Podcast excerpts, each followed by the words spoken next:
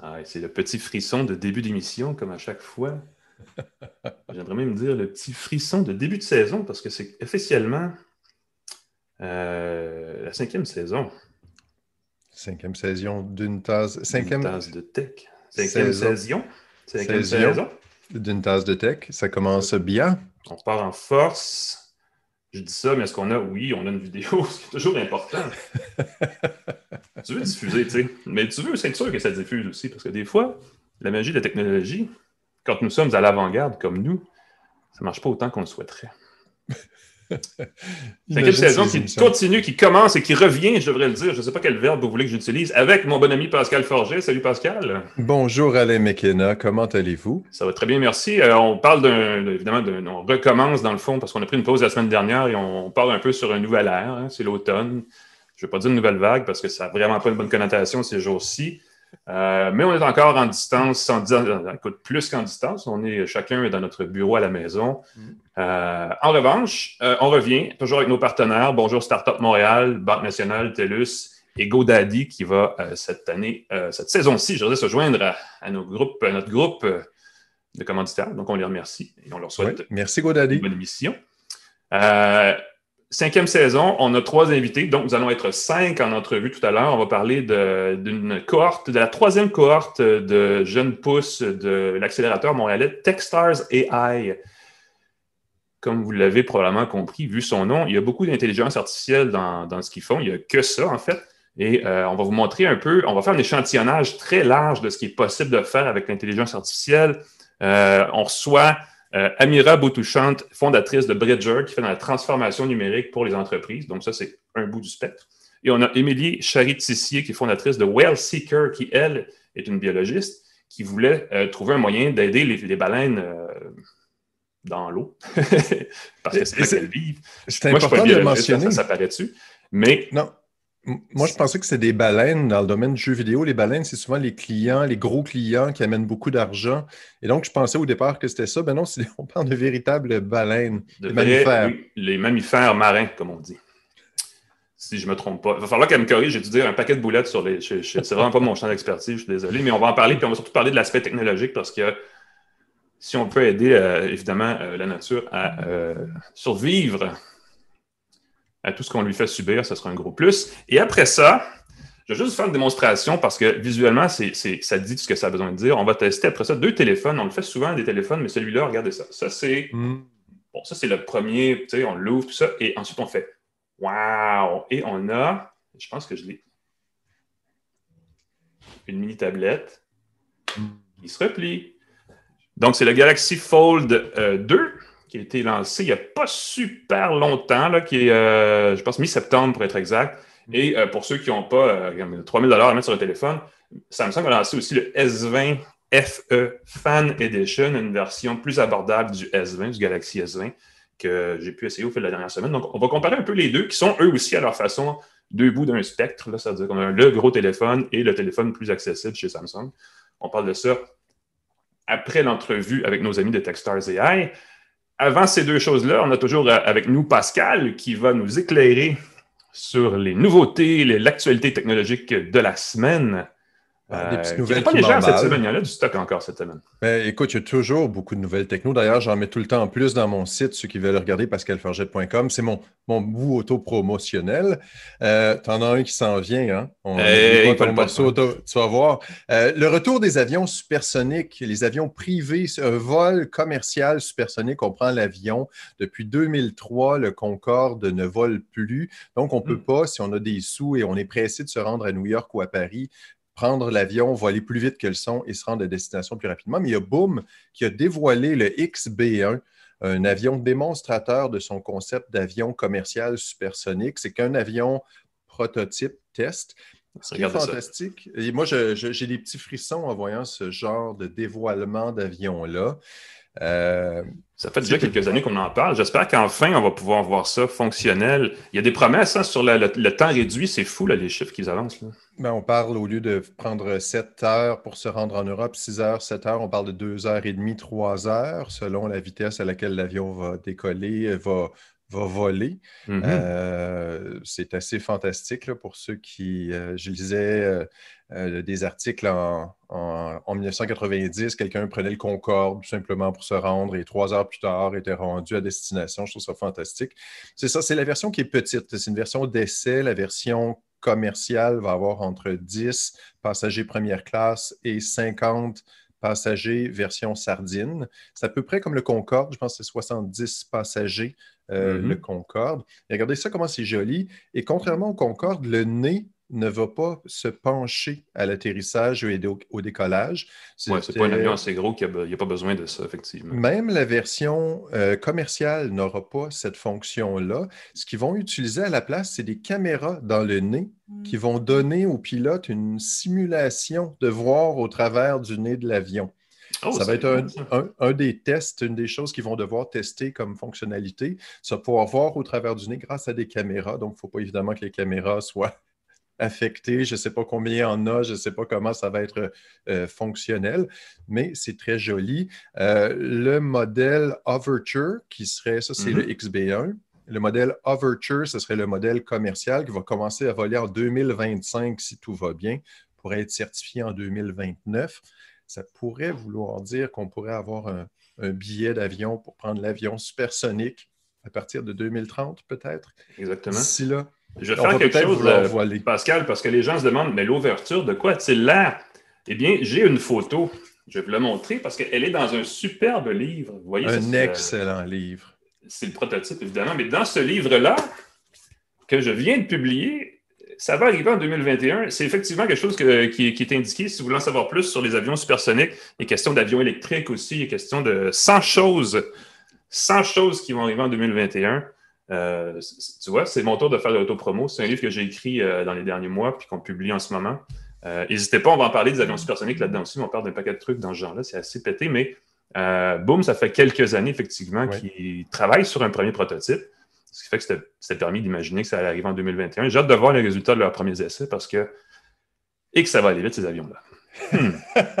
ça va arriver plus vite qu'on le pense, on espère. Probablement vont aussi, effectivement. Voler plus vite qu'on le pense aussi. Bravo pour le livre en passant. Ben, Euh, ça va faire un beau cadeau de Noël, je pense, pour les amateurs. Ça fait, Euh, écoute, mes enfants, euh, ils se l'arrachent. parce que Je savais pas que ça allait parce qu'on écrit toujours pour un peu pour, on s'imagine que le lecteur, projection de moi-même, mais là, dans ce cas-ci, les enfants aussi. Donc, c'est bon pour vraiment tous les âges, tous les gens qui aiment lire sur des choses euh, pétées. C'est, écoute, c'est l'almanach du peuple des années 2020, je le dis comme Avec toute une modestie. euh, non, c'est très bien. Remonte-la encore, remonte-la encore, parce qu'on va parler de l'autre euh, nouvelle. C'est NVIDIA, la compagnie spécialisée pour le- euh, les cartes vidéo. Entre autres, on connaît les cartes vidéo NVIDIA, euh, qui a présenté sa plateforme virtuelle Maxine, qui améliore les appels vidéo de façon assez surprenante. J'avoue que j'ai été euh, vraiment surpris. On parle d'améliorer la qualité de l'image en utilisant dix fois moins de bandes passantes, ce qui est assez surprenant,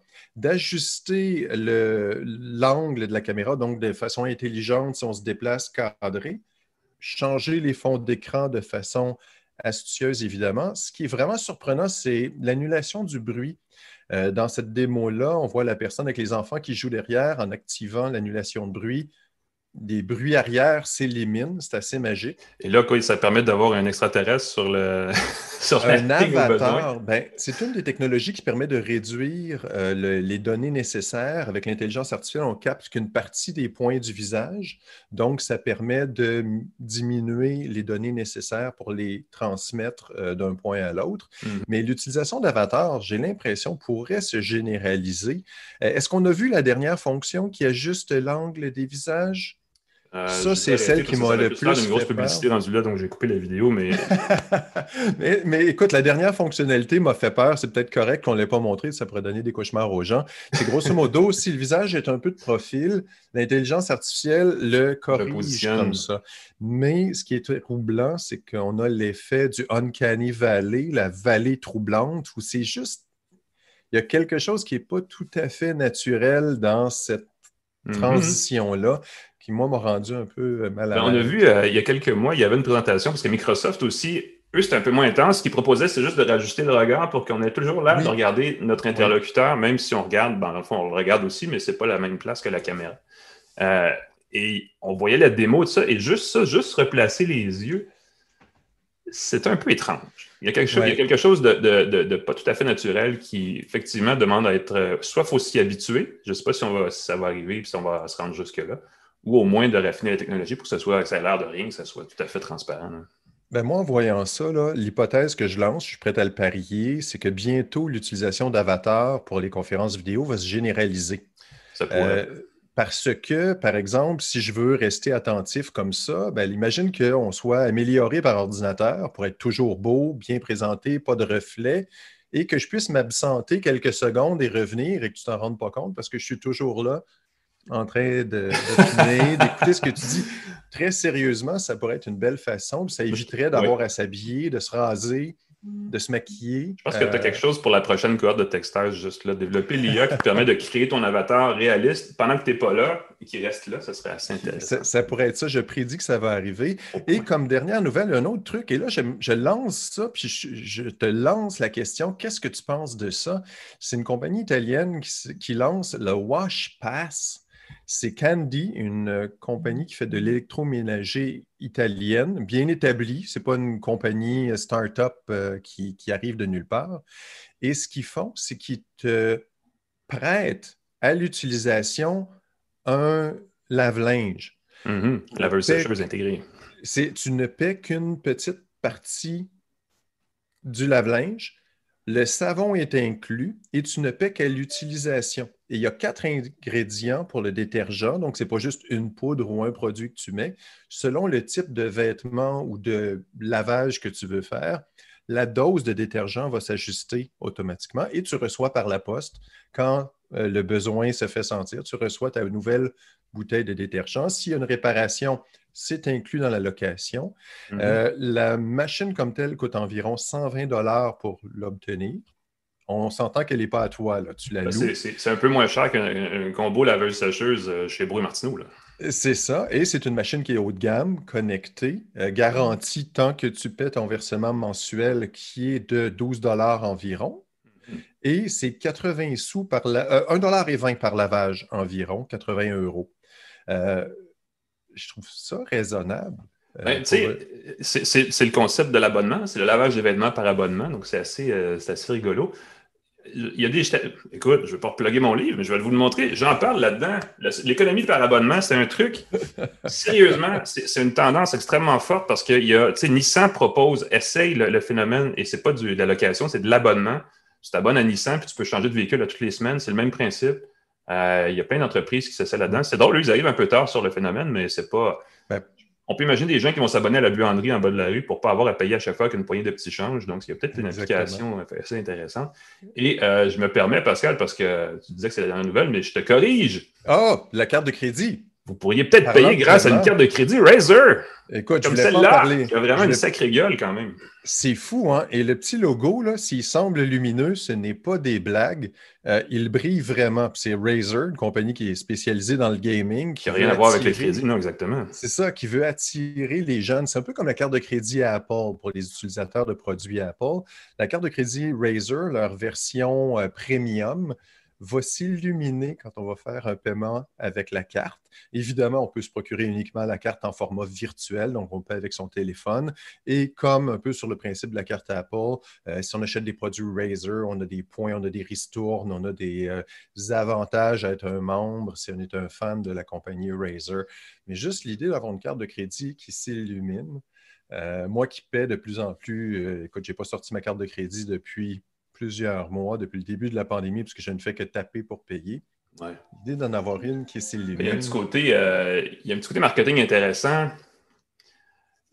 parce qu'on ne veut pas sortir sa carte de crédit, mais c'est une carte de crédit qui flash, qui est comme, tu sais, que tu as le goût de présenter. un petit côté, ah, regardez, moi, ma carte de crédit, elle s'illumine, Il y a quelque chose d'intéressant là. En revanche, ça banalise un peu le crédit, je trouve, avec toutes ces, offres de crédit-là. On finit par payer euh, des, des, frais, des abonnements, des choses comme ça. Puis il faut faire attention parce que le crédit n'est pas votre ami, les amis. C'est ça. Et puis c'est fait pour justement, ça cible une clientèle qui est peut-être un peu plus jeune. C'est pour renouveler l'expérience de crédit pour les plus jeunes. Euh, donc, c'est pour rendre ça plus euh, guérissant. Mais j'ai hâte de voir. Mais j'aime juste l'idée, d'une, comme on est dans une, euh, un podcast techno, d'avoir carte de crédit illuminée. Je trouve ça très, très joli. ben, ça, écoute, c'est une tendance parce que, euh, tu l'as dit, l'Apple Card, je pense que Google a des plans aussi. Euh, on s'en va dans un monde où la frontière entre le système bancaire et les technologies va se brouiller toujours un peu plus. Donc, ça va être, ça va être à suivre, ça, absolument. Les fintech vont se combiner au tech tout court? Ah, bien bientôt, on va peut-être arrêter de mettre tech à la fin de chacun des mots qui représentent une industrie, on ne sait pas. C'est vrai, ça va devenir euh, banal. C'est sûr que si tu es une compagnie de technologie, c'est sûr que tu as ta carte de crédit, ta banque, peut-être même ton hôpital, qui sait? Les services de santé. Hey, c'est le moment de présenter nos euh, invités. Oui, on accueille tranquillement pas vite le temps que les caméras se réactivent nos invités pour le segment entrevue. Pascal, que tu nous présentes officiellement maintenant. Oui, parce qu'on a un commanditaire avec nous pour euh, la cinquième saison, GoDaddy. Cette semaine, ce segment de l'émission est présenté par GoDaddy, qui offre un moyen facile de créer un site web personnalisé et professionnel pour votre entreprise. Et je vais me permettre de le dire dans une démonstration. J'ai pu faire un site web en cinq minutes, gros maximum. Avoir à refaire le mien, je considérerais très, très beaucoup euh, godaddy.ca. Donc, godaddy.ca. Je un coup d'œil. C'est nos commanditaires pour la cinquième saison. Merci. Ce qui nous permet de passer au segment entrevue. Là, je vais vous les présenter dans l'ordre que je les vois à l'écran. C'est peut-être pas l'ordre que vous, vous avez parce que Zoom, c'est comme une loterie. C'est une loterie vidéo, littéralement, parce que là, on ne sait pas quelle vidéo passe avant laquelle. Mais on a. Euh, ah, Pascal, lui, il est, dans la même salle que. que... Non, tu ne peux pas, c'est impossible. hey, tu triches. Euh, donc, on a Émilie Charitissier, fondatrice de Well Seeker, qui est euh, une start-up qui vise à, si bien compris, aider les, je pense les, opérateurs de bateaux, j'imagine, à éviter des collisions avec des, baleines, des choses comme ça. Des, organisations ou des gouvernements qui ont besoin de détecter les baleines, oui, on les aide à faire ça plus rapidement. Un truc très important. On a Amira Boutouchante, fondatrice de Bridger, qui, un peu dans un autre créneau, utilise l'intelligence artificielle pour aider les entreprises qui veulent faire une transformation numérique, super, important, dans les, surtout par les temps qui courent, mais qui ne savent pas trop par quel bout commencer. Est-ce que j'ai bien compris? C'est exactement ce que vous faites. C'est exactement ça. Bonjour à vous deux. Bonjour. Et on a Bruno Morancy, directeur général de Techstars AI Montréal. Euh, salut Bruno. Bonjour Alain. Bonjour Pascal. Merci. Bonjour. Euh, Techstars est l'accélérateur, l'incubateur. Je ne sais pas exactement quel terme, quel terme vous utilisez en ce moment pour définir ce que vous faites, mais c'est la troisième cohorte de votre accélérateur à Montréal. Euh, qui a été, dont je pense que les noms ont été publiés la semaine dernière. Donc, on a deux représentantes ici avec nous. Vous faites euh, assez spécifiquement dans l'intelligence artificielle, et là, on a deux, euh, écoute, on a deux exemples de comment ça, peut être large comme, comme créneau. je vais commencer tout de suite avec, avec Whale Seeker, parce que moi, ça me fascine, et comme je le disais d'entrée de jeu, je, fais attention à l'environnement et tout ça, mais je ne suis pas un biologiste, je ne suis pas tellement calé là-dedans, mais Émilie, parle-nous, comment, comment vous êtes arrivé à avoir l'idée de partir Well Seeker et d'utiliser l'intelligence artificielle pour aider les baleines? Eh bien, moi, je suis biologiste à la base. Ah, et euh, oui, aussi. Et puis, euh, mon mari aussi. Et puis, lui, il est spécialisé en, détection de baleines, euh, wildlife biologist. Ça fait, ça fait 15 ans qu'il travaille avec des baleines, faire des recherches là-dessus. Et puis, on s'est mis ensemble pour faire un projet pour la WWF pour détecter l'habitat des narvals dans l'Arctique dans le contexte de, créer une zone de protection pour, pour, pour mieux comprendre est-ce qu'il y a des zones qui sont plus sensibles que d'autres, qui méritent plus de protection? Et puis pour faire ça, on a passé à travers des milliers, des milliers, des milliers d'images aériennes à la main. Et on s'est dit, euh, c'est sûr qu'il doit y avoir une façon plus facile de faire ça, il doit y avoir une façon automatique de, le faire. Mais tous les outils qu'on a trouvés n'étaient pas accessibles à des gens comme nous. C'était juste accessible à des gouvernements ou des gens qui avaient le budget des compagnies pétrolières. Ça, c'est de l'imagerie satellite, donc c'est quelque chose qui est difficile à trouver, j'imagine. Bah, des, images satellites, des images aériennes, donc qui viennent des avions ou de drones aussi. Euh, voilà, c'est ça. Donc, euh, on, essaye de, développer des outils qui sont vraiment spécialisés pour chaque client, qui répond à leurs questions à eux, mhm. euh, pour essayer de détecter les baleines le plus rapidement possible pour qu'ils puissent prendre des décisions par la suite le plus rapidement possible. Quand vous dites détecter les baleines, est-ce que vous les identifiez chacun des chaque bête ou si c'est vraiment de façon générale, ben, il y en a ici, il y en a là? Comment, à quel point c'est précis cette technologie? ça, dépend des clients. Il y a des clients qui veulent juste savoir est-ce qu'il y a des baleines dans la région, oui ou non? Par exemple, des compagnies pétrolières sont obligées de détecter les baleines quand ils utilisent leurs outils sismiques sur leur bateau d'exploration. Il faut qu'ils gardent un rayon sans mammifères marins autour de leur bateau pour rester en opération. S'il y a une baleine qui vient dans cette zone-là, il faut qu'ils ferment tout. Ça leur coûte de l'argent. Il faut attendre que la baleine parte avant de reprendre euh, les actions. Et euh, ce qu'on essaye de faire aussi, c'est de, trouver une façon pour euh, leur aider à faire ça plus rapidement. Parce que pour le moment, toutes ces décisions-là et toutes les détections sont prises avec les yeux humains. Donc, les, mm-hmm. yeux humains à partir d'un pont d'un bateau ou euh, d'un écran d'un ordinateur ou des, les yeux d'un biologiste dans un avion. Ah, vous pouvez imaginer ah que c'est pas, on peut pas faire ça à une échelle mondiale comme ça. C'est drôle, ça ressemble beaucoup à ce que Imagia fait dans l'imagerie médicale pour détecter la présence de certains, certains cancers. C'est un peu le même principe, c'est qu'ils utilisent l'IA comme pour la vision par ordinateur, accélérer la détection de choses qu'on ne verrait pas nécessairement à l'œil humain. Et ils ajoutent une deuxième couche où j'imagine que c'est la même chose, des spécialistes repassent ensuite pour confirmer. C'est ça, il y a beaucoup de parallèles, il y a beaucoup de parallèles dans, dans les outils de IA pour détecter euh, les, tumeurs, par exemple, ou, les baleines, parce que le contexte est très variable. Donc, l'eau change beaucoup, et puis de humain à humain, ça change beaucoup aussi. Donc, euh, oui, il y, a, beaucoup de similarités dans, comment est-ce qu'on on trouve la, solution, mais dans des contextes très différents. Oui. Ben, parlant de contextes différents, Amira Bridger, de la transformation numérique, on en parle depuis un petit bout de temps. Euh, c'est drôle parce que pour un entrepreneur qui n'est pas très techno, transformation numérique, ça doit faire peur. Intelligence artificielle, ça doit faire peur. Là, vous proposez les deux dans un package. Comment vous, comment vous abordez ça? Comment vous expliquez ça pour rendre ça accessible aux gens qui ont des entreprises? En fait, c'est exactement euh, pour un petit peu réduire cette peur euh, qu'on a développé notre plateforme. Donc, nous, notre plateforme, elle permet un petit peu d'aider l'entrepreneur à répondre à deux questions. Donc, quoi faire quand il entend ces mots de transformation? Ça veut dire quoi pour moi? Euh, donc, on, a des outils qui vont lui permettre de euh, vraiment euh, évaluer sa maturité digitale et à partir de là, identifier avec qui travailler, quel type d'expertise j'ai besoin. Est-ce que j'ai l'expertise à l'interne ou est-ce que j'ai besoin d'aller chercher l'expertise à l'externe? Et pour accélérer les choses, on va aussi qualifier euh, des fournisseurs pour qu'ils puissent trouver, avoir accès à la bonne personne ou à la bonne entreprise euh, en quelques jours au lieu de faire ça et de se casser la tête à chercher sur Google tout seul euh, en plusieurs mois. Donc, c'est vraiment un assistant pour déployer une stratégie. Ce n'est pas nécessairement un outil qui fait la job à, la place des gens. En fait, voilà, exactement. On ne fait pas la job. Nous, on ne va pas venir faire la transformation digitale ou, mm. ou mettre une technologie ou mettre de l'IA dans l'entreprise, mais on va vraiment accompagner, en fait, donner un outil qui va simplifier euh, la vie de la personne pour, pour l'outiller, pour déjà qu'elle puisse se dire déjà moi, j'en suis où?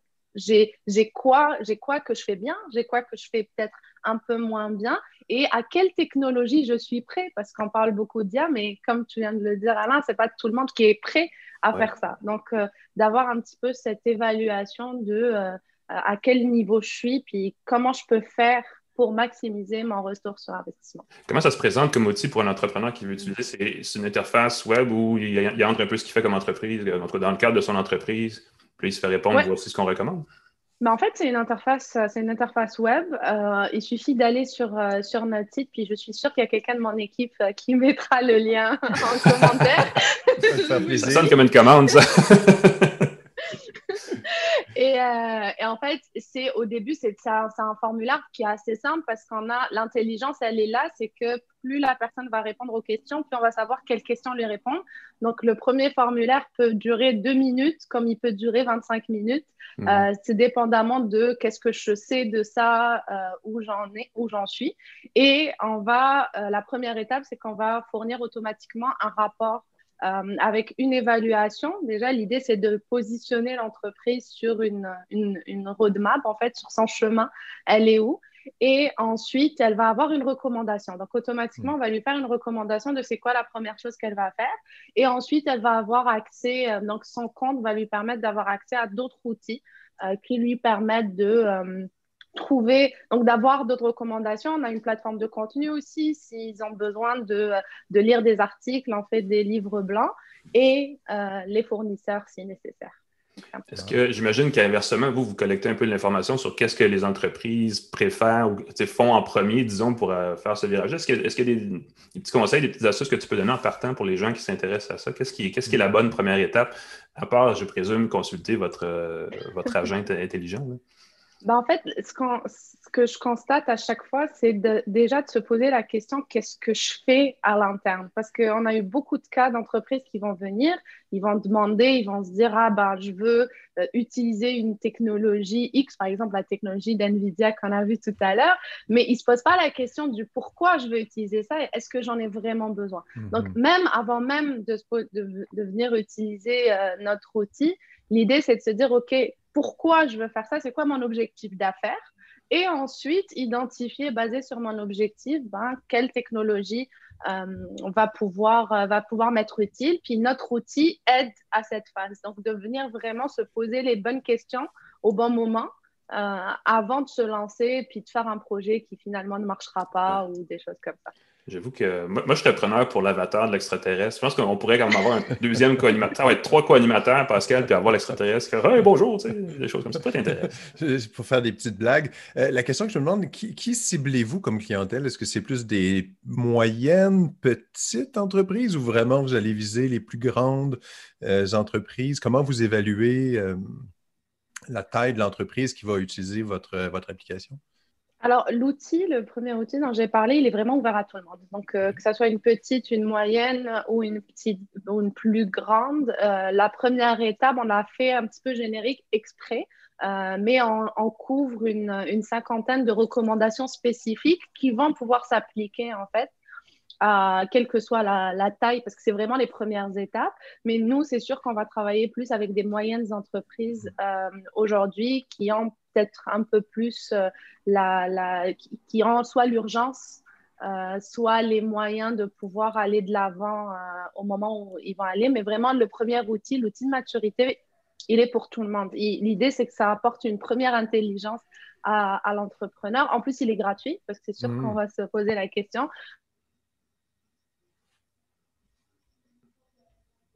On n'aura pas la réponse. L'idée, c'est qu'on puisse le voir à chaque ah, fois, puis qu'on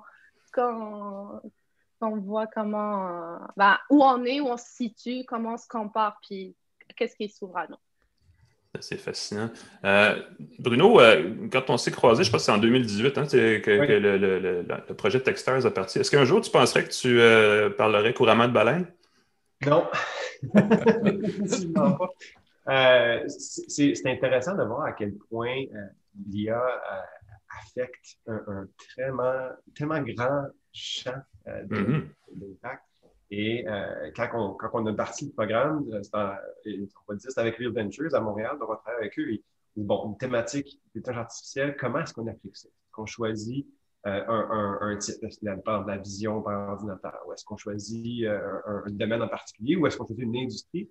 Et on s'est dit, euh, non, c'est pas les forces de Montréal et les forces de Texters on parle de créativité, on parle d'une économie assez diversifiée et euh, dans les forces de Montréal. Et on regarde Techstars, qui a des, on a un programme à Montréal, on a plus de 40 à travers le monde. Donc, c'est accès à des partenaires corporatifs, accès à d'autres écosystèmes à travers le monde. On se dit, on, ne nous limitons pas euh, tant aussi longtemps que la, compagnie dans laquelle on, investit, on, a investi des capitaux dans chacune de ces compagnies-là, donc autant Vedger que, que Will Seeker, on a investi au moment de la sélection. Euh, donc, quand ces compagnies-là, tant que l'IA est au cœur du produit, donc si on, enlevait cette composante-là, si on enlevait l'algorithme qui fait une prédiction, une recommandation, euh, toute la, la, valeur de ce qu'ils nous font tombe. Mm-hmm. c'est le genre de compagnie qu'on cherche. Maintenant, tu l'as vu la première année quand on s'est rencontrés, on est dans le domaine médical, on est dans l'agriculture, on avait dans les ressources humaines, on avait dans le domaine de la mode.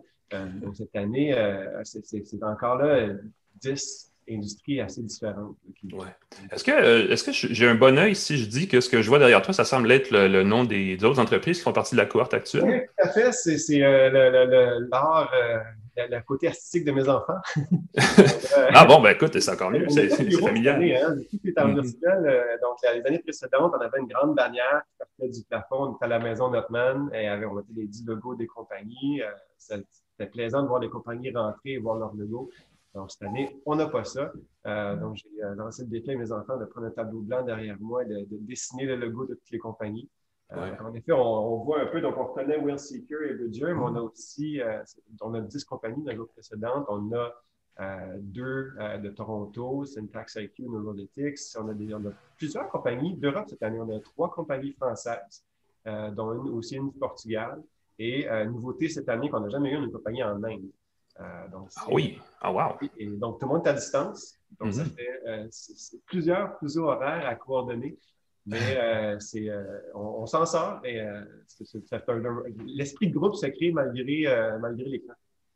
Ben, c'est un bon point parce que le maillage que vous apportez, parce que là, on a deux exemples montréalais, mais il y a effectivement des, des, des, des entreprises, des startups qui, sont, qui appliquent sur votre programme, qui sont de l'extérieur, puis c'est un gros plus ça crée vraiment un, effet de concentration à Montréal. Euh, là, c'est votre troisième cohorte. Comment ça s'est passé? Les deux premières? Est-ce que vous avez eu des, beaux succès? Où est-ce que vous êtes rendu avec ces premières euh, jeunes pousses? Au, stade où on investit dans les compagnies, elles sont vraiment dans les, premières années. Euh, donc, quand on regarde le succès, c'est quelque chose sur 5 à 7 ans.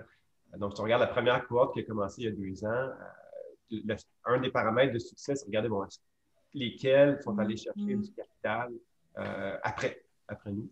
Euh, lesquels, euh, maintenant, je cherche le bon mot français, le, cash flow positive, qui sont rentables. Ils, ont créé, donc, en termes d'investissement par après dans la première cohorte, la plupart ont été chercher des rondes. Je pense que la, plus grande, c'est Green Eye, qui est une compagnie dont, qui est entre Montréal et Tel Aviv.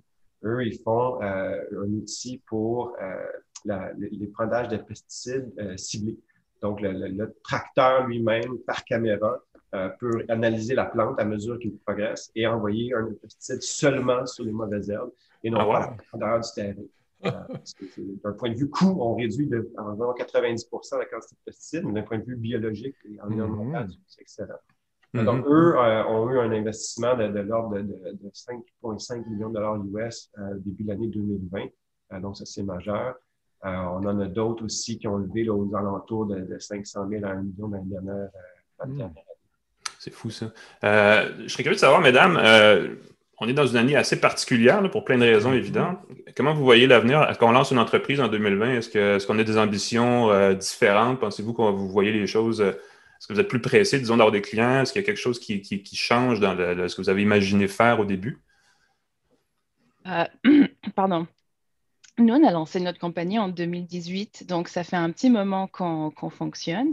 Mm-hmm. Et euh, avec la pandémie, ça nous a donné plus d'attention et les, gens sont mm. plus intéressés d'analyser des images au lieu d'envoyer les humains dans, mm. des avions ou, tout, tout enfermé sur un bateau ah pour prendre ces données-là. Donc, pour nous, ça, nous a donné un petit coup de pouce. On a pivoté un peu pour, euh, comme je pense toutes les compagnies l'ont fait. Mais euh, non, pour nous, on était assez résilients pour, euh, pour ce moment dans, dans le monde. Amira, ça va être la même chose. Tout le monde veut être aujourd'hui numérique dans le monde des entreprises. Ça a amené une certaine, un afflux. Là moi, ça a changé euh, un petit peu mon, travail parce qu'avant, je faisais beaucoup de travail d'explication, euh, de, dire, d'essayer d'expliquer pourquoi c'était important d'utiliser de la technologie. Puis maintenant, on, on ne se pose plus la question du pourquoi, on se pose juste la question du quand et du comment. Ah Donc, ça a un petit peu changé, ça a accéléré. C'est sûr que oui, nous aussi, on a dû pivoter un petit peu, mais juste pour s'adapter à cette accélération, mhm. euh, parce que ben, on, a, on, avait plusieurs outils. Mais oui, là, ça, ça, ça, nous a un petit peu boosté à faire peut-être les choses, puis à, à, à, à passer plus de temps aussi à parler avec les humains. Euh, de c'est quoi leurs besoins et puis comment ils utilisent cette technologie. Euh, donc, c'était pas mal. Et puis, pour répondre à la question, Alain, de est-ce qu'on lance une campagne en 2020 ben, les, les, les, crises ont toujours été source de plein d'opportunités. Donc, euh, je pense pas qu'il y a un bon, un mauvais moment. Si la personne sent que c'est le maintenant qu'il faut qu'elle le fasse, bah, il faut le faire. Il faut y croire. C'est effectivement très plein de sagesse. Et euh, effectivement, la même chose vaut euh, dans tous les domaines d'investissement, que ce soit qu'on investisse son temps ou son argent, ou peu importe. Les moments de crise sont généralement l'occasion pour apporter des changements positifs. Et se lancer en affaires dans le cas de ceux qui veulent le faire. Euh, vous êtes donc, vous composez en partie la cohorte 2020 de Techstars. Qu'est-ce que ça implique? Il y a, une aide financière? Qu'est-ce qui, c'est quoi la suite pour ces entreprises-là, Bruno? Ben, au moment de la sélection, donc, nous, on a investi à la hauteur de 120 000 US dans chacune des 10 compagnies. Euh, certaines euh, ajoutent du capital d'autres sources euh, à ce moment-là. la plupart le font dans les mois qui suivent le programme. Donc, nous, on est dans la semaine 4 présentement du programme. Donc, la première partie du programme, c'est vraiment l'engagement clémentaire. Et c'est le cœur du programme Dexter. Donc, on, dit que c'est un, programme, c'est un mentorship driven. Donc, c'est vraiment l'interaction entre le pool de mentors-là. On a 90 hommes et femmes qui sont venus passer euh, quelques heures avec chacune des compagnies au cours des deux dernières semaines. Euh, ils le font toutes par, par intérêt, par, euh, par passion pour l'entrepreneuriat. Et euh, donc, chacune de ces... On, Amiri, euh, Amira et Émilie qui sourient. Donc, chacune a rencontré au-delà de 60 personnes dans, un court laps de temps. C'est un peu étourdissant. Mais euh, c'est le premier segment du programme. Et là, on commence le deuxième segment où, OK, basé sur ce qu'on a entendu, basé sur ce qu'on sait fait dire, euh, quels sont là, un mode d'exécution. Donc, travaillons, utilisons certains de ces mentors-là avec qui on travaille proche pour euh, avancer le plus rapidement possible. Et vers la fin du programme, donc vers la mi-novembre jusqu'à début décembre, là, on prépare plus le côté investissement. Donc, rencontrer des investisseurs. Euh, certains euh, essaient de, de, lever une valeur de capital dès le début de l'année 2021. D'autres, c'est un projet plus tard. Et on aura un, un démodé. Euh, c'est sûr que cette année, ça, on n'aura pas, on ne sera pas au Saint-Denis comme on était la première année, mais on aura une présentation euh, au grand public euh, des 10 projets à la début décembre. C'est fou. Au fil des dernières semaines, on a reçu beaucoup de gens sur la balado qui nous disaient, pour nous, la pandémie, ça, ça a comme comprimé cinq ans d'évolution en trois mois ou en six mois.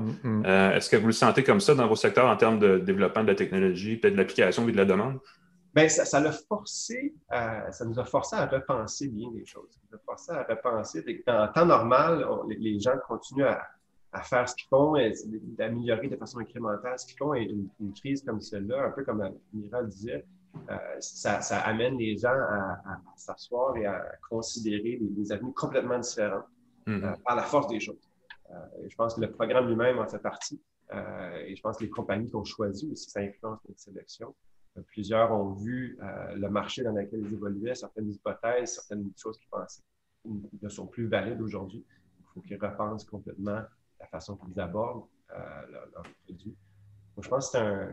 Oui, ça, ça, nous force à, repenser ce qu'on fait tout à fait. Oui, c'est intéressant de suivre ça. Amira, comment ça se passe, la transformation numérique au Québec? Est-ce que tu as le sentiment qu'on est en train de s'en aller dans la bonne direction? Les entreprises, est-ce qu'elles ont embarqué dans ce virage-là, qu'on dit extrêmement important pour tout le monde en ce moment? Ben, au Québec, en plus, ça fait plusieurs années qu'on parle beaucoup de ça, et puis qu'on parle aussi de manufacturier innovant, qu'on parle de, beaucoup de, cette transformation. Donc, je pense que oui, que ce soit le Québec ou ailleurs, on n'a plus beaucoup de choix, en fait. J'ai l'impression aujourd'hui, on a dû faire face à, ben, au travail de la maison. on, a eu, on a fait, nous, les premières semaines de la pandémie, euh, en mars, en, en, avril et en mai, on a fait une clinique de transformation digitale euh, qui était gratuite où on a parlé à près d'une centaine d'entreprises. Et puis, il y avait beaucoup de restaurants, beaucoup d'entreprises de services, beaucoup de personnes qui avaient juste besoin de ben, pouvoir faire de la livraison puis de l'achat en ligne, mettre juste un module d'achat en ligne pour des mhm. commerces.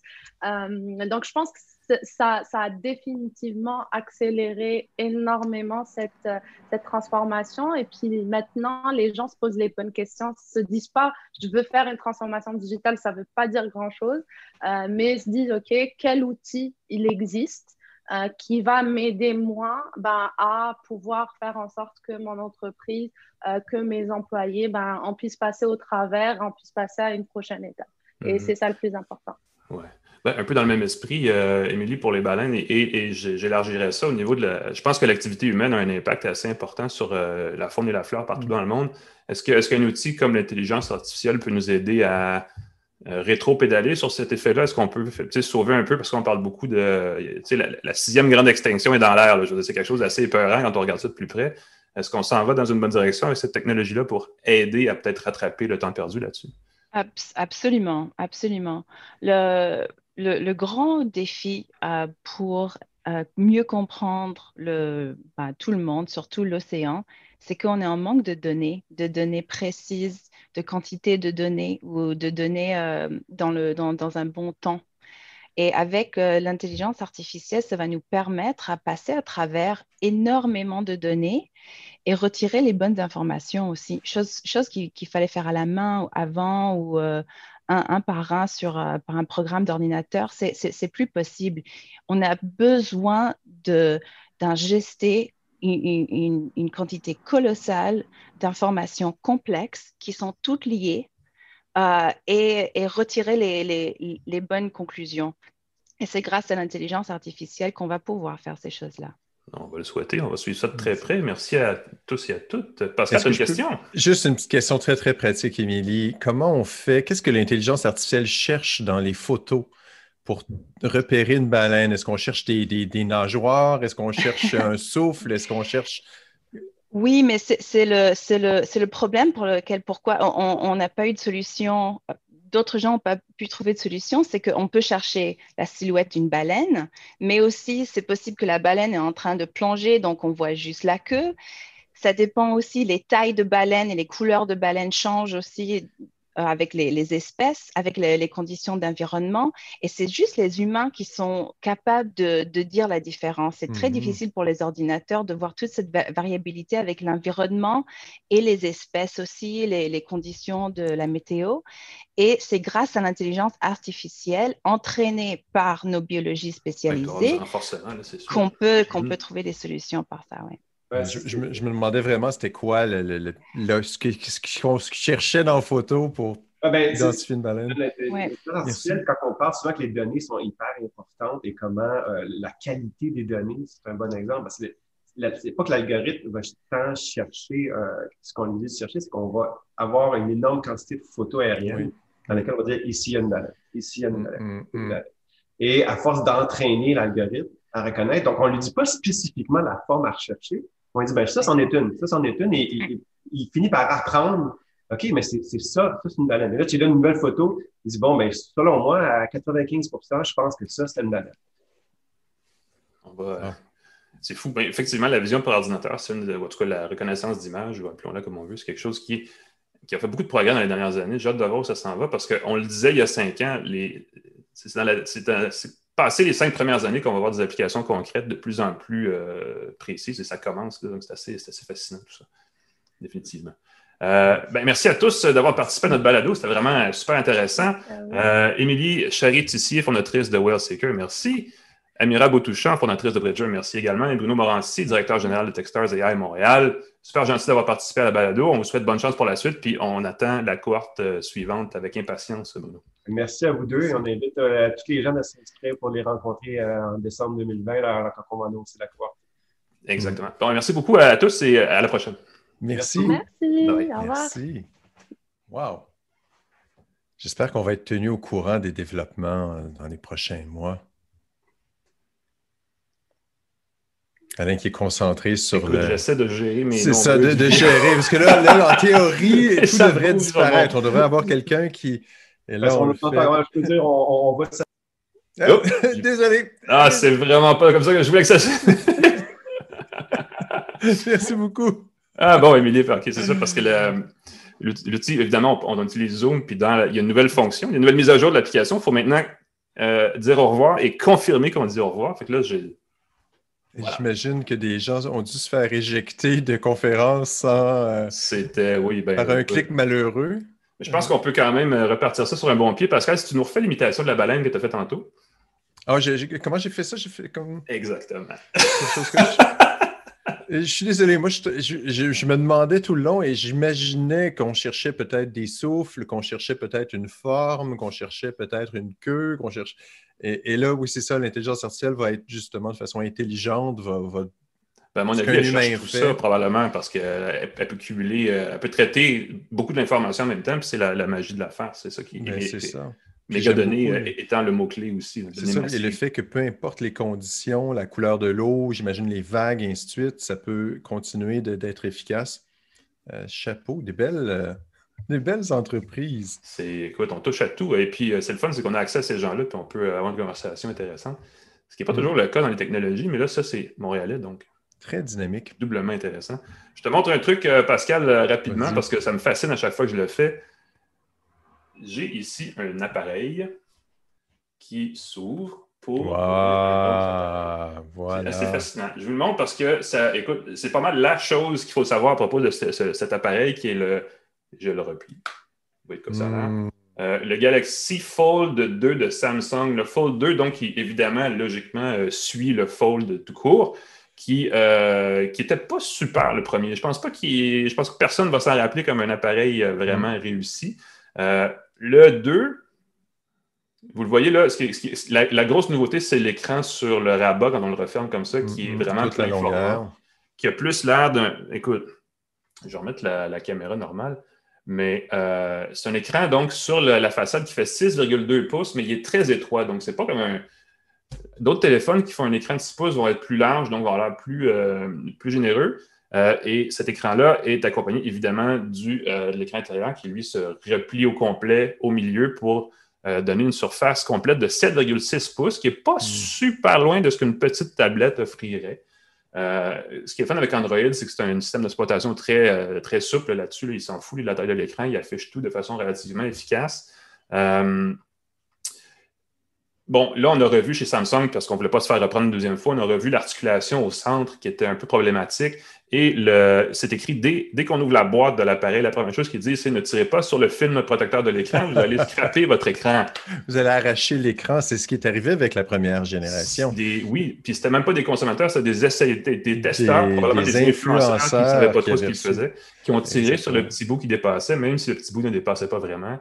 Et à partir de là, c'est créé un petit gate, un petit fameux phone gate, comme les Américains l'aiment beaucoup. Euh, et ça a évidemment un petit peu nuit à la marque. Euh, ce téléphone-là, euh, je vous passe la fiche technique rapidement. C'est un téléphone évidemment avec antenne 5G, donc prêt pour la prochaine génération de réseau. est animé par un processeur Qualcomm Snapdragon 865 Plus. Hmm. Et je pense que le, la clé là-dedans, c'est le plus parce qu'il est extrêmement rapide. Il, vraiment, il fait vraiment du bon travail. On a vraiment une belle sensation de travailler avec. ce qui est le fun, c'est comme l'écran est pliable et dépliable et qui est ouvert, peu importe, c'est qu'on peut l'utiliser pas tout à fait ouvert pour le déposer. On peut aussi mettre dans ce sens-là. Et là, on peut utiliser la caméra pour faire des égo-portraits. On pourrait faire une vidéo, un appel vidéo, par exemple, mm-hmm. euh, avec Google Duo ou avec un Zoom ou peu importe l'outil que vous utilisez, euh, sans nécessairement avoir à trouver une béquille ou un trépied ou quelque chose pour l'accrocher. Donc, c'est assez pratique de ce point de vue-là. Euh, et comme l'arrière est, est, en, inox, ben pas, on n'a pas peur de, de l'égratigner du tout. vous le voyez, il y a trois, caméra dans l'appareil photo. Euh, les trois font 12 mégapixels. C'est pas la. C'est la caméra d'entrée de gamme du S20. C'est pas le, mm-hmm. gros objectif 10x euh, avec le zoom numérique 100x euh, et tout ça. C'est. écoute, c'est correct. c'est pas le Note Ultra, mais c'est pas non plus. c'est un appareil milieu de gamme qui a trois. Je pense que c'est rendu le standard, là, trois larges, mettons l'équivalent de 35 mm, l'équivalent d'un 28 peut-être, puis un, un, zoom qui fait, tu sais, je veux dire, qui va faire trois fois ça, donc euh, disons à peu près 80, 80 quelques millimètres là, en, termes de, en termes de photos. Là, dans, le bon vieux temps, on parlait de même. Euh, mais bon, il fait des belles photos, mais évidemment, ce n'est pas la principale caractéristique de cet appareil-là. Euh, il vient avec 256 ou 512 gigaoctets de stockage interne, mais n'a pas de fente pour une carte micro SD. Ce qui est, dans le cas de Samsung, est un peu triste parce que c'est leur truc d'habitude. Tu mets une, carte, tu mets une petite carte d'extension de, la mémoire là-dedans, puis tu as comme un d'un coup, tu mets ta musique, tes photos, tout le kit. Bon, ben ils l'ont pas. Ce qui a été le fun parce que le gros écran, le grand écran, pour le dire comme il faut, euh, bénéficierait de pouvoir stocker une tonne de vidéos là-dessus pour quand on n'a rien à faire, on ouvre, pouf, puis là, on a notre petite vidéothèque et on peut partir la machine et c'est correct. Sinon, pour le reste. 56 gigs, c'est très généreux quand même. C'est plus que des laptops, euh, beaucoup de laptops. Fait que, 256, c'est pas, pas mal. Mais oui, d'habitude, la petite carte micro SD, la question, c'est combien de gens savent qu'ils peuvent mettre une carte micro SD dans la plupart des téléphones. C'est une autre question, mais je pense que dans ce cas-ci. Ouais. Dans ce cas-ci, on parle d'un téléphone qui s'adresse à une clientèle assez. Euh, qui doit être au courant de ce genre de choses, tu vois, parce que c'est un produit ben, très, niché. Euh, et justement, hein. pour compléter, on disait 5G, Wi-Fi 6. Oui, ça, c'est la dernière ligne, la ligne de ma liste. Euh, Wi-Fi 6, qui est comme le truc à savoir dans le Wi-Fi en ce moment. Bluetooth 5.0, évidemment. la pile a fait 4500 mAh, ce qui est mhm. correct. C'est bon pour une journée de travail. Écran, petit écran, grand écran, peu importe, ça fait, ça fait, ça, fait tout à fait la, la job. Euh, mais le prix. Est-ce que le prix fait, fait sur ça, une seconde, un grand respect. 2800 dollars en partant. Euh, je ne sais même pas si comment on peut l'amortir dans un forfait. Je ne sais pas ce que ça donne, mais c'est.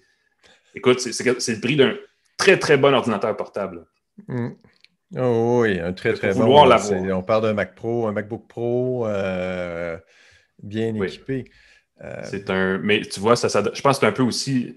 C'est sûr que l'appareil coûte cher à fabriquer parce que c'est une technologie assez mm. particulière, mais c'est aussi une façon d'empêcher tout le monde de se le procurer puis d'avoir euh, des usages ou des gens qui l'utilisent peut-être pas de la bonne façon. Donc, je pense qu'en même temps, ça limite l'accès au produit et c'est voulu parce qu'on veut un bel appareil comme ça qui est. Euh, c'est comme, une, comme une compagnie de voitures qui fait une voiture à 300 000 mais après ça, il fait plein de véhicules à 25-30 000. C'est une façon de dire d'attirer l'intérêt, puis après ça, de diriger vers un produit qu'on peut se permettre. Effectivement, ce téléphone-là fait, remplit bien ce mandat-là parce que on se promène là, dans la rue, puis on fait ça, puis on regarde nos. nos... Premièrement, c'est pas super pratique, mais on le fait. Puis les gens, tu sais, ah ouais, qu'est-ce que tu fais là? C'est quoi cette Donc, ça fait, ça fait la job, mais c'est un coup de marketing. Ce n'est pas, un, pas un produit de productivité particulièrement mm. efficace. Parce que moi, je m'attendais à ce que ce soit quelque chose comme une fois et demi le prix d'un téléphone, pas deux fois le prix d'un téléphone. Exactement. Puis euh, avec le à l'usage, à l'utilisation au fil du temps, ce qu'on réalise, c'est que cet écran-là, il est trop petit. Cet écran-là est trop grand. Donc, on est, on est tout à fait satisfait qu'un téléphone qui aurait l'écran en plante les deux, mais juste un écran, donc qui coûterait moins cher en plus. C'est un peu contre-intuitif. C'est pas exactement ce qu'on. Je veux dire, c'est évidemment pas le but recherché par Samsung, mais c'est la, la, sensation que j'avais après l'avoir utilisé pendant quelques jours. C'est que tenez de l'ouvrir. Je peux-tu juste avoir le grand écran du premier coup, puis je pense que ça, ça se développe à force de l'utiliser. Euh, donc, c'est peut-être pas un. on va voir où ça en va Samsung avec cette technologie-là, mais je préfère le flip euh, oui. comme concept, le flip est plus compact. Qui, que la batterie est morte parce qu'il traîne là, mais je l'ai quand même. Puis ça, pour moi, c'est plus naturel que le Fold 2. Comme, parce que là, tu peux répondre à ton appel en ouvrant, tu l'utilises quand tu veux, mais tu le bien dans la poche. il est compact. exactement. form factor. Tu ne dis pas est-ce que j'ai l'air niaiseux en ouvrant, est-ce que c'est vraiment nécessaire d'ouvrir le grand écran? Parce que j'ai déjà un premier écran, c'est que tu l'utilises, puis il y a un usage et ça, c'est tout à fait, c'est mm. très UI, très UX comme concept. C'est très expérience utilisateur, à mon avis. Donc, 2800 pour les gens qui veulent absolument le téléphone le plus farfelu de la planète en ce moment, c'est lui, puis il est là. Euh, plein de qualités, euh, mais le prix, ouf! C'est ça qui me fait sursauter. Parce que je peux comprendre que quelqu'un qui veut une tablette. En même temps, c'est ça qui est drôle. Je, pense que je l'ai mentionné déjà à l'émission. Euh, je n'utilise plus de tablette depuis un bout de temps, ou si peu. Ah. J'utilise ma tablette en papier électronique pour lire, mais sinon, je, me sers pratiquement plus d'une tablette euh, parce que mon téléphone fait le travail la plupart du temps. Fait que le fait d'avoir un compromis comme ça, quand, une tablette était, avait un avantage, parce que les écrans des téléphones étaient petits, trop petits pour faire du travail, de pouvoir déployer, d'avoir un écran plus grand, c'était comme un rêve. Mais là, maintenant que les écrans des téléphones font 5 pouces et quelques, sont larges, sont. Quand est-ce que tu vas dire Ah, je vais déployer? Non, c'est ça exactement. Mais moi, tu vois, j'utilise encore une tablette, donc je ne suis pas rendu là dans mon usage. Mais tu vois, on disait c'est un téléphone qui attire l'attention, mais qui permet à Samsung de présenter d'autres bidules. Celui-là, qui est d'ailleurs dans l'air du temps, vous le voyez, très élégant. Les couleurs proposées sont assez jolies. Là. Euh, c'est le S20 FE, FE pour Fan Edition qui est une version, euh, j'ai plein d'alertes, vous voyez comment le temps file, euh, une version, je ne veux pas dire minimisée parce qu'il n'est pas particulièrement moins efficace qu'un S20 normal, mais on a voulu faire un produit plus accessible au point de vue du budget. Et c'est ce qu'on a fait parce que le téléphone coûte, si on le prend déverrouillé et tout le kit, 950 mais je l'ai vu, je pense qu'on peut l'avoir pratiquement à 0 avec certains forfaits chez certains fournisseurs sans fil. Donc, ça vaut la peine de magasiner. Je dis ça en passant, puis on y reviendra plus tard de façon plus précise, mais si vous voulez magasiner un forfait cellulaire moins cher que ce que vous avez en ce moment, c'est dans deux semaines que ça s'en vient. Fin octobre, les fournisseurs commencent à planifier leurs forfaits spéciaux pour la période des fêtes, pour les gens qui veulent acheter un téléphone à leur mmh. enfant ou à leur douce moitié ou peu importe à qui pour Noël. Les spéciaux s'en viennent fin octobre. Prenez des notes et appelez votre fournisseur, vous allez sauver des sous. Euh, on le rappellera, on va le rappeler au cours des prochaines semaines. C'est une question qu'on a souvent, puis ça peut faire économiser à quelqu'un. Euh, Et c'est généralement exactement pour ça qu'un appareil comme celui-là est mis en marché, parce que ça permet aux fournisseurs euh, de dire on a un super téléphone pas cher pour toi et c'est ce téléphone-là. Probablement que celui-là va se retrouver euh, en haut euh, des, des, pamphlets publicitaires des fournisseurs canadiens. Euh, je vous résume en gros, écran de, on le disait, écran de 6,5 pouces qui a l'air gigantesque à côté de l'autre, mais qui est juste un peu plus large, donc qui fait du beau travail à ce côté-là. Bel écran, très lumineux, évidemment, mur à mur. tu vois, il y a le processeur Qualcomm Snapdragon 865 qui vient avec une antenne 5G, mais qui n'est pas le 865 Plus, et ça paraît parce qu'il est vraiment plus lent. Il est correct quand on arrive d'un vieux Samsung, mais si on passe d'un S20 à ça, donc on, rétrograde, on le sent. Il y a vraiment une différence dans l'ouverture des applications, dans l'ouverture de la photo, ces choses-là, de la création photo. Euh, on voit la différence. Mais je veux dire, ce n'est pas, un grave véritable, mais ça mm-hmm. paraît. il y a vraiment une, il y a moins de muscles que certains autres appareils. Et je pense que ça va nuire à Samsung parce que le prochain iPhone, à mon avis, va être très rapide. On le sent déjà dans la bêta d'iOS. Euh, les applications sont super vite et ça, c'est un, point entre. Au niveau de l'industrie, c'est quelque chose qui est très, observé, de très près, je devrais dire. Même si au niveau consommateur, on s'en fout un peu plus. Euh, ça assez important. Trois caméras, lui aussi, 12, euh, 12 et 8 mégapixels, qui au total est moins que les 32 mégapixels de la caméra frontale, qui est une caméra faite pour les égaux portraits de très grande qualité. Donc, c'est un appareil qui sert à faire des selfies plus qu'autre chose. Mhm. Euh, le téléobjectif à l'arrière fait 3x en optique, donc l'équivalent d'un appareil d'entrée de, gamme, disons. Et on peut étirer avec le fameux zoom d'intelligence artificielle. Là, on peut étirer à 30x, euh, ce qui est correct, mais disons que je n'irai pas faire une exposition dans une galerie d'art avec ces photos-là parce que ça paraît que c'est du numérique, il y a de la retouche et c'est assez évident. 128 euh, Go avec fente micro SD, tu vois, en termes de stockage interne. Euh, et la même pile de 4500 mAh qui fonctionne pas mal plus qu'une journée dans ce téléphone-là. Donc, il n'y a pas de souci de ce mhm. côté-là. À un prix qui, je le disais, a bien du bon sens. Et les 5G? Il est 5G. Il fait que tu pas de, Fait que, grosso modo, c'est une clientèle peut-être un peu plus jeune, un petit peu moins de sous que le modèle S20. Ben, à mon avis, très personnel, parce qu'on est rendu là dans le cycle. Le cycle de téléphone, c'est quand même 5-6 ans. Et cet automne, il y a beaucoup de gens qui ont un vieux iPhone qui sont peut-être hmm. moins intéressés à acheter un nouveau iPhone et qui vont regarder vers un téléphone comme celui-là. Ils vont dire, ah, ben, il est 5G, il n'est pas cher. Donc, je pense qu'ils veulent aller chercher des nouveaux utilisateurs, des nouveaux clients avec ça, ce qui est une bonne approche. Euh, je vais vous dire, ces deux bémols, c'est que la mécanique n'est pas super rapide et l'appareil photo, dans le noir, même s'il vante la, fonction faible luminosité, c'est. C'est pas là où j'aurais aimé que ce soit, mais ça a toujours été un problème chez Samsung. Donc, je sais pas c'est quoi, qui est le responsable de la photo, qui est la personne, mais j'aimerais vraiment ça m'assurer avec pour lui expliquer que c'est pas exactement comme on, comme on le voudrait. Mais bon, c'est vraiment leur choix. Ils sont capables de faire des bonnes. Euh, c'est dur parce qu'en tant que chroniqueur techno, on a la chance d'essayer le meilleur de chaque compagnie. On essaie le, meilleur, la meilleure euh, caméra, le meilleur processeur.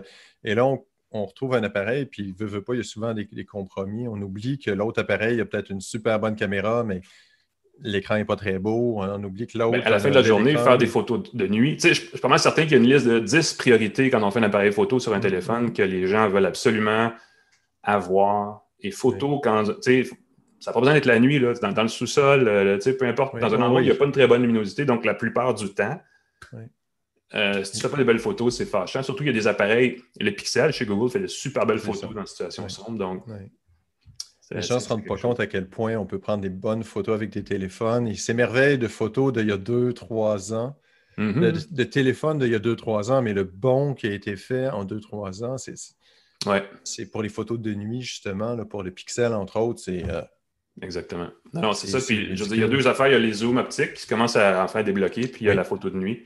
Puis là, on n'est pas encore là où on voudrait que ce soit, mais ça s'en vient. Donc voilà, c'était le S20 Fan Edition. S20 Fan Edition, tu parlais des, des caractéristiques que les gens cherchaient. Je sais que Huawei, ce qu'il avait dit, c'est que les gens voulaient, c'était euh, la meilleure caméra et la meilleure autonomie. Et ils avaient fait un téléphone avec ces deux caractéristiques-là. Bang, bang. Et je pense que tous les Caméra et batterie. ça fait. Oh, absolument. Caméra et batterie. C'était pas mal ce qu'ils visaient. Encore une fois, un autre manufacturier peut choisir d'aller vers euh, la performance pour le gaming ou peut choisir. Ben oui, puis quand on voit les. On, on, les enfile, les conférences, là, puis on le voit, puis c'est toujours les trois gros points la taille de l'écran, l'autonomie, la caméra. Et généralement, même la caméra en premier. Oui, caméra. De moins en moins, on parle de la capacité de prendre des appels avec. parce qu'on Non, non, je parle plus. Euh, on, Alors, pas grand monde qui. En tout cas, peut-être, appelez-nous pour nous dire que que vous utilisez encore votre Appelez-nous. Appel, Avec le numéro qui apparaît en bas de votre écran. Ça se peut que ça tombe sur notre boîte vocale et qu'on vous réponde par courriel. Mais, mais plus sérieusement, euh, questions, commentaires, n'hésitez pas sur euh, Facebook, sur YouTube, en bas de la vidéo. Euh, sur Twitter, directement, on a des comptes. Hein, Pascal Forget, McKen, MCKN pour moi. la semaine prochaine, on va revenir sur la présentation présumé du nouveau iPhone d'Apple qui a lieu mardi prochain. Nous, on est deux jours après, donc on va avoir certainement quelque chose à dire. Euh, donc, on vous invite à revenir la semaine prochaine. C'est tout pour nous pour cette semaine. Pascal, merci mm-hmm. beaucoup d'avoir été encore une fois présent. Merci, merci Alain McKenna d'être là. Euh, je vais juste rementionner encore notre nouveau commanditaire, euh, godaddy.ca. N'hésitez pas si vous voulez commanditer le podcast, n'hésitez pas si vous voulez euh, nous commanditer, ça va nous faire plaisir. On a officiellement un représentant des ventes ici, fait qu'on va en profiter. J'essaie, j'essaie. je me dis, il y, a, quelque chose, vous êtes là, on vous aime, on vous en remercie, et puis on va aller plus loin. Ben oui, si on se revoit de toute façon, nous, la semaine prochaine pour une autre tasse de tech, ici, et quand je dis ici, c'est je ne sais pas vous êtes où, mais c'est probablement sur Facebook, barablique une tasse de tech, youtube.com, barablique une tasse de tech. Sur les plateformes de balado ici, vous pouvez certainement euh, nous écouter, pas en direct, mais en rattrapage à votre guise. N'hésitez pas à vous abonner. Nos balados audio sont excellentes. Malheureusement, on n'en parle pas assez. Je ne fais pas assez la promo. C'est vrai. Euh, podcast audio, ceux qui ne veulent pas nous regarder pendant une heure et quart. vous pouvez aussi nous écouter en accéléré sur YouTube. oui, les gens ne font pas souvent. Ils se disent Ah, on peut faire ça. Puis, whoop, un petit 25% 50% ça permet d'absorber la matière. c'est difficile pour nous de parler beaucoup plus vite, mais on comprend très bien. Et quand tu dis où vous êtes, les gens qui nous écoutent, moi, j'ai toujours peur que les gens se rassemblent en face de chez moi. Je suis devant une grande fenêtre et j'ai peur que les gens soient sur le trottoir en train de, ouais, de, On ne partage pas ce genre d'informations. On ne sait pas où tu restes. on est correct. Allez, bon, ben, salut tout le monde. Bonne fin de semaine. On se voit la semaine prochaine pour une autre tasse de tech. Au revoir.